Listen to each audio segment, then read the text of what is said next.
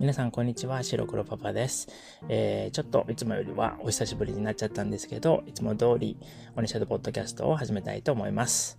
えー、今回も前回からの続きで、えー、睡眠の質についてのニュースの続きですね。えー、今回で最終回の予定でいます。えそれでは早速、ニュース記事の続きをそのまま読みますね。テレワークで不眠増生活リズムの乱れが原因か睡眠の研究をする専門会社が2021年に公表したデータでは、テレワークの頻度と睡眠の質を比較しています。データでは、テレワークをほぼ毎日していた人や、在宅勤務なしの人が睡眠の質が良いことがわかります。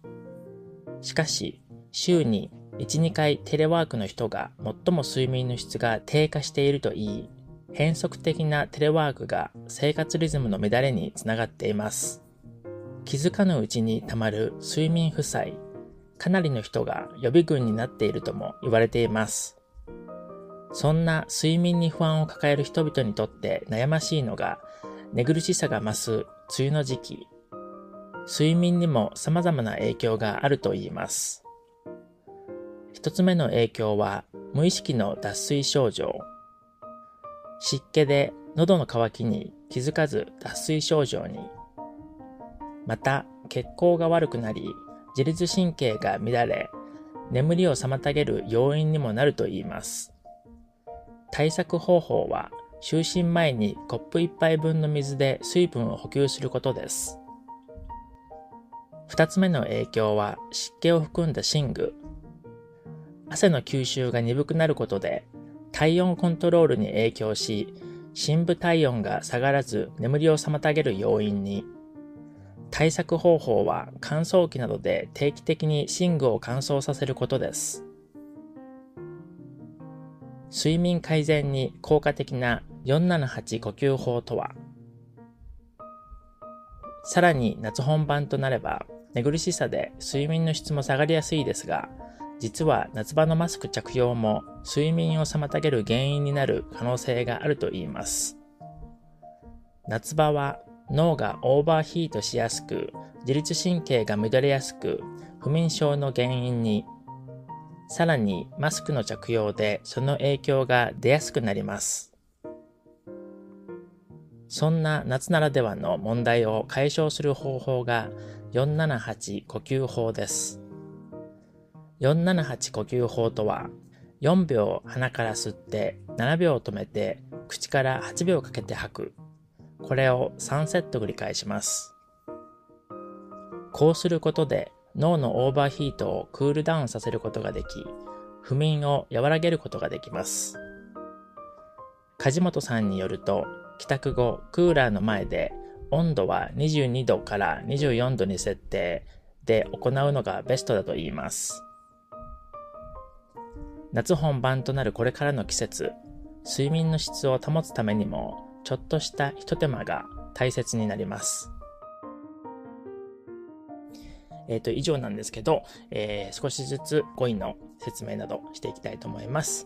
えー、一つ目が、えっ、と、まあ、ちょっと0番っていう風に、あの、スクリプトにはなってるんですけども、後からちょっと追加しちゃったので、あの、0番から始まるんですけど、えー、一つ目が、えっ、と、何々を公表するという言葉ですね。えー、これはまあ言い換えると、えっと、公に発表するというふうにもあの言い換えられるんですけれども、えっと、公っていう漢字が公表の公で、え、発表するの票が、はえっと、公表するの票ですね。で、まあ意味は、えっと、to make it public とか to release information とかそういうそういう感じですね。で、他の言葉で、えっと、公表の公えっと、公って読むんですけども、それ一つだと、えー、その漢字を使った他の言葉は、例えば公園、公園も、えっと、public place みたいな感じで、えっと、park ですね。で、えー、公式、これも、えっ、ー、と、official っていう意味ですけど、あと、まあ、公式っていうのは他にもあの意味として同じ漢字なんですけど、えっ、と、えっ、と、数学とかで出てくる公式なんですけど、あの、math formula ですね。そういう感じですね。え、じゃあ一つ目。えっ、と、A と B を比較する。えー、これは言い換えると A と B を比べるとも言えるんですけども、えっ、と、英語では、まあ、to compare A to B ですね。えー、二つ目、えー、ほぼ毎日。これは言い換えると、ほとんど毎日とか、まあ、毎日のようにっていうふうにもまあ言える時もありますね。えっ、ー、と、意味としては、えっ、と、almost every day とか like every day ってことですね。え三つ目、え変則的なテレワークが生活の乱れにつながっています。というところで、まあ、A が B につながっていますというところなんですけども、えっ、と、意味としては、A is linked to B とか A leads to B という感じの意味になるんですね。で、えっ、ー、と、変則的なっていうのは irregular っていう意味ですね。で、乱れっていうのは、まあ、disruption とか disturbance とかそういう感じの意味になりますね。えー、4つ目、えー、気づかぬうちに。これは言い換えると、えっ、ー、と、気づかない間にというふうにもあの言えるんですけれども、まあ、before noticing it とかいうことですね。えー、5つ目、えー、睡眠負債。これは、えっ、ー、と、sleep debt と呼ばれる、まあ、えっ、と、スタンフォード大学だったかな？の研究ののチームだったかなんかが作った言葉らしいんですけども、まあ、あの、負債っていう言葉は普通にも使うので、まあ、負債っていうのも借金とかね、あの、debt っていう意味ですね。そういうものですね。えー、6つ目、かなりの人。これは、まあ、他に言い換えると、まあ、たくさんの人っていう意味になるんですけれども、まあ、a lot of people ですね。でも、かなりの人っていうと、まあ、あの、ちょっとなんか、あの予想よりも多かったとか、ちょっとびっくりした。びっくりするぐらいのたくさんの人っていうようなニュアンスがちょっと含まれますね。で、たくさんの人はもうちょっとニュートラルな感じで、まあ普通に a lot of people っていうことですね。えー、7番目、えー、何々の予備軍。えっ、ー、と、これは英語でそのまま訳すと、まあ、reserve army っていうふうになるんですけども、この場合は、えっ、と、睡眠負債の予備軍っていう意味で使われているので、まあ、予備軍っていうのは、この場合は、えっ、と、の to be at risk for この場合は睡眠負債ですね。そういうことになります。え8個目、えそんな何々。っていうのは、えー、そのような何々というふうにも言い換えられますけれども、えっ、ー、と、何々 like that ってことですね。えー、9個目、睡眠に不安を抱える人々。これはまあ英語で訳すと、まあ、people who have concerns about their sleep とか、who have trouble falling asleep みたいな感じですね。で、抱えるという言葉なんですけども、あの、二つ意味があって、一つ目は荷物を抱える。なので、え、to hold a bag with your arms around it っていう意味なんですね。なので、まあ、あの、physically holding a bag みたいな感じですね。で、二つ目が、えっ、ー、と、自分の負担になるものっていうことなんですね。なので、ネガティブな意味が含まれるんですけど、例えば、問題を抱える。to have problems ですね。あとはさっきも出てきましたけど、負債を抱える。to have debt ですね。えー、10個目、悩ましい。この場合は、えっと、大変なっていうふうにも言い換えられると思うんですけれども、えっと、意味としては distressing とか annoying とか troublesome っていうことですね。えー、11個目、えー、寝ぐし、寝苦しさが増す。これは、この場合は、えー、言い換えると、なかなか寝れなくなることが多くなるという意味ですね。えっ、ー、と、まあ、意味としては、えっ、ー、と、when it's more difficult to sleep とか、sleeping becomes more difficult みたいな感じの意味になりますね。えー、寝苦しさっていう言葉なんですけど、これは基本的にはの difficulty in sleeping ですね。で、えっと、何々が増すっていうのは、あの、増すっていう漢字が、あの、増えるっていう漢字と同じ漢字なんですけど、あの、意味は、まあ、基本的には同じで、何々 increases ですね。えー、12個目、睡眠にも様々な影響がある。様々なっていうのは、えっと、まあ、言い換えるといろいろなっていうふうにも言い換えられるんですけども、えー、様々なの方が、えー、sounds more formal than the、いろいろな。で、意味は、まあ、various とかですね。で、えっ、ー、と、A は何々にも影響があるという部分なんですけど、これは A affects 何々 as well ってことですね。まあ、more はオプショナルですね。この場合はありましたけどね。えー、13個目、無意識の脱水症状。これは言い換えると気づかないうちに脱水症状になっていることですね。えー、無意識のというのが unconsciously ですね。で、脱水症状っていうのが、えー、dehydration ですね。えー、14個目、湿気で喉の渇きに気づかず脱水症状にこれは言い換えると湿気のせいで喉の渇きに気づかずに脱水症状になるということですね。で、湿気っていうのは、えっと、湿った空気ですね。で、あの、そのまま訳すと、えっと、まあ、湿ったっていうのが wet とか dump とか moist っていう意味なんですね。で、空気は air ですね。なので、えっと、湿気っていうのは humidity ですね。で、えー、喉の渇きっていうのは、え、ー、と、そのまま訳し、直訳すると、まあ、dryness in your throat ってなるので、まあ、thirst ですね。えー、15個目、えー、血行が悪くなる。これは言い換えると、血の流れが悪くなる。っていうことですね。で、英語で訳すと、えー、blood circulation is impaired とか、まあ、slows down ってことですね。えー、16個目。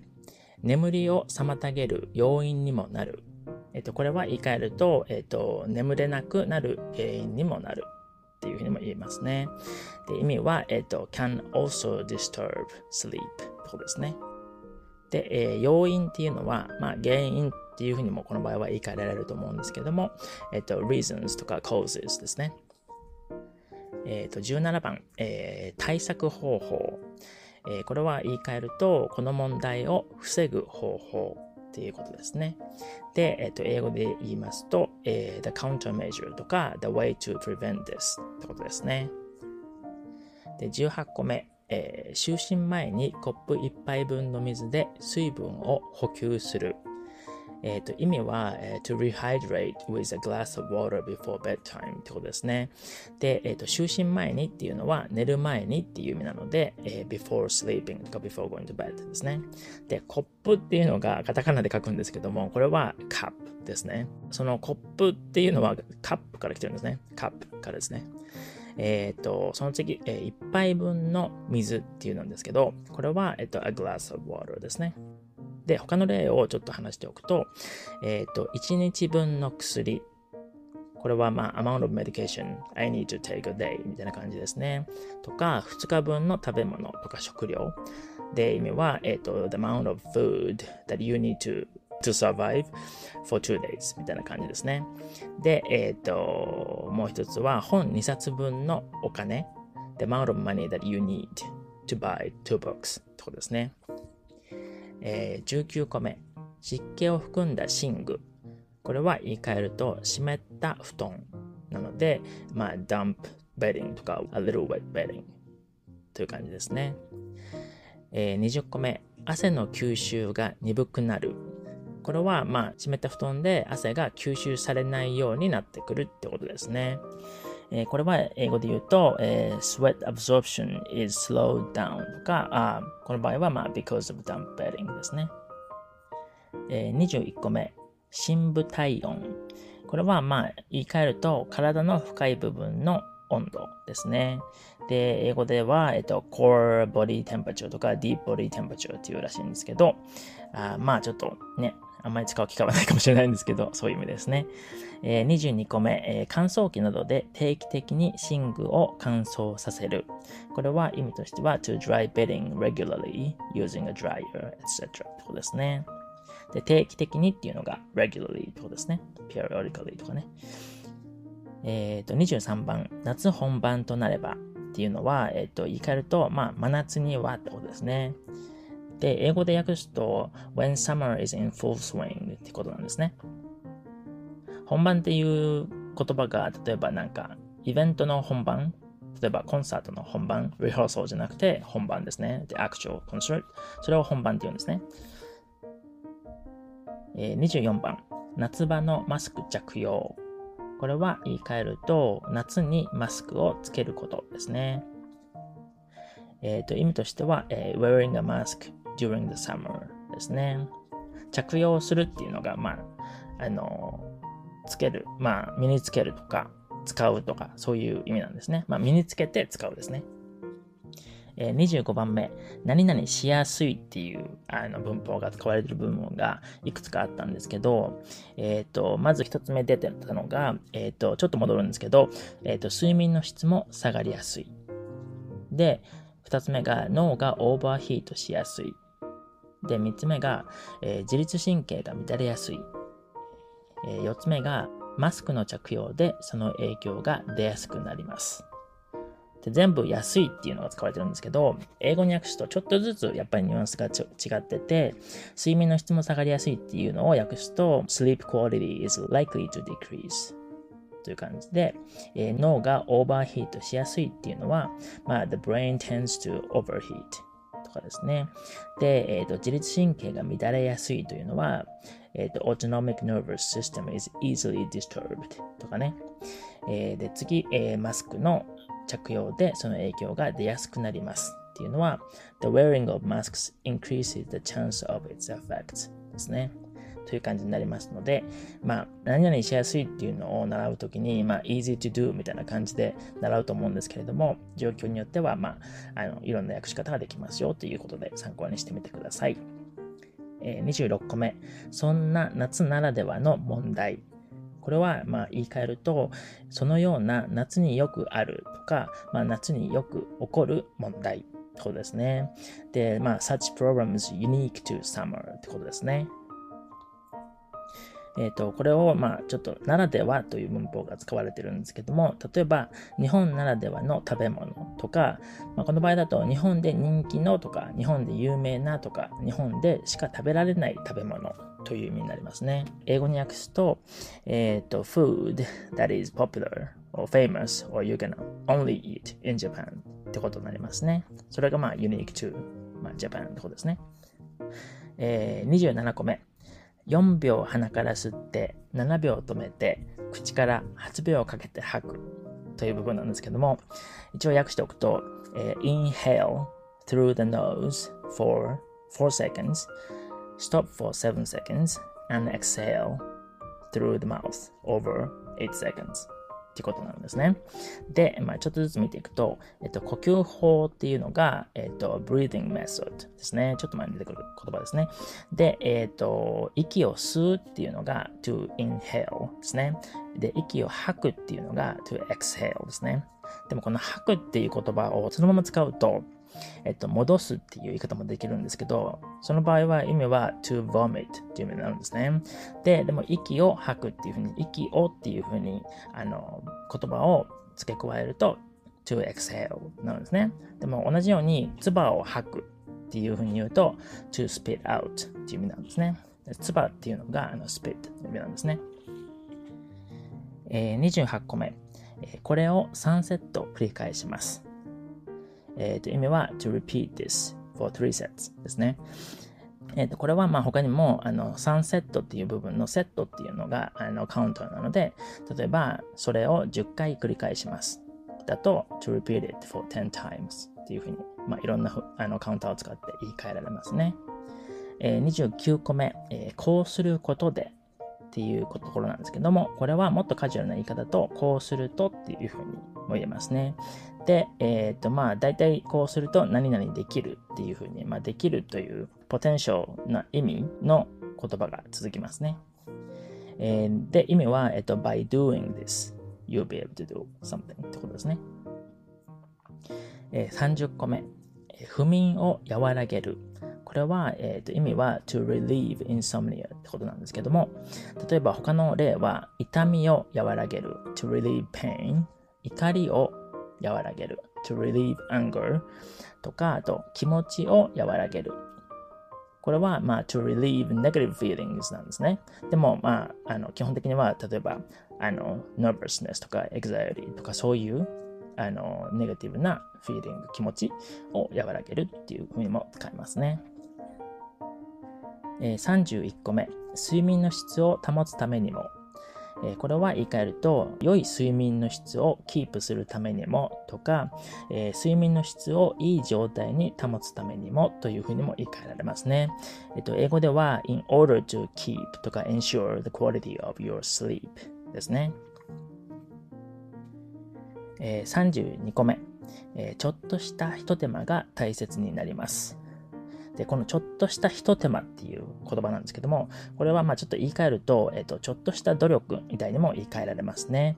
で、まあ意味としては、a little extra effort is important っていう感じですね。で、まあひと手間っていうのが、まあ a little extra とか special effort とか trouble work とか care とかね、あの、文章によって、あの、訳は変わると思うんですけども、で、えっと、例を一つ、えっと、読んでおくと、えー、料理をするときに、ちょっとした一手間をかけると、さらに美味しい料理ができますよ。とかいうふうにも使えるんですね。えっ、と、意味としては、when cooking, a little extra effort will make your food even tastier ってことですね。えっ、と、ちょっと今回は全部終わらせたかったので、ちょっと長かったんですけど、以上となります。えっ、ー、と、それでは、あの、オニシャドの文章に移りましょう。えっ、ー、と、今回も今の説明で出てきた例文で、えー、何々ならではのという文法を使った文章を使ってやってみましょう。えそれでは少しずつ読みますね。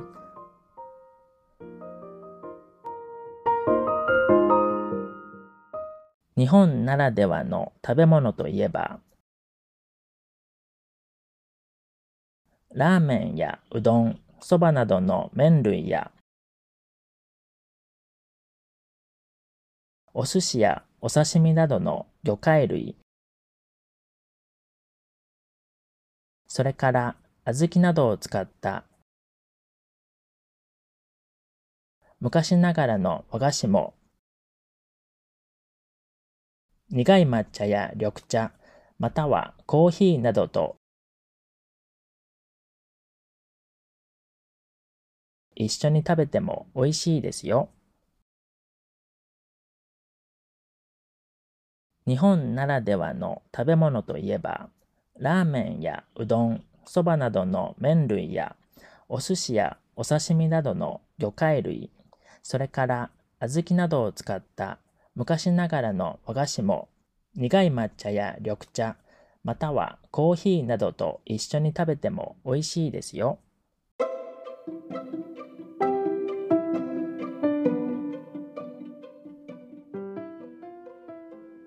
えー、以上となります。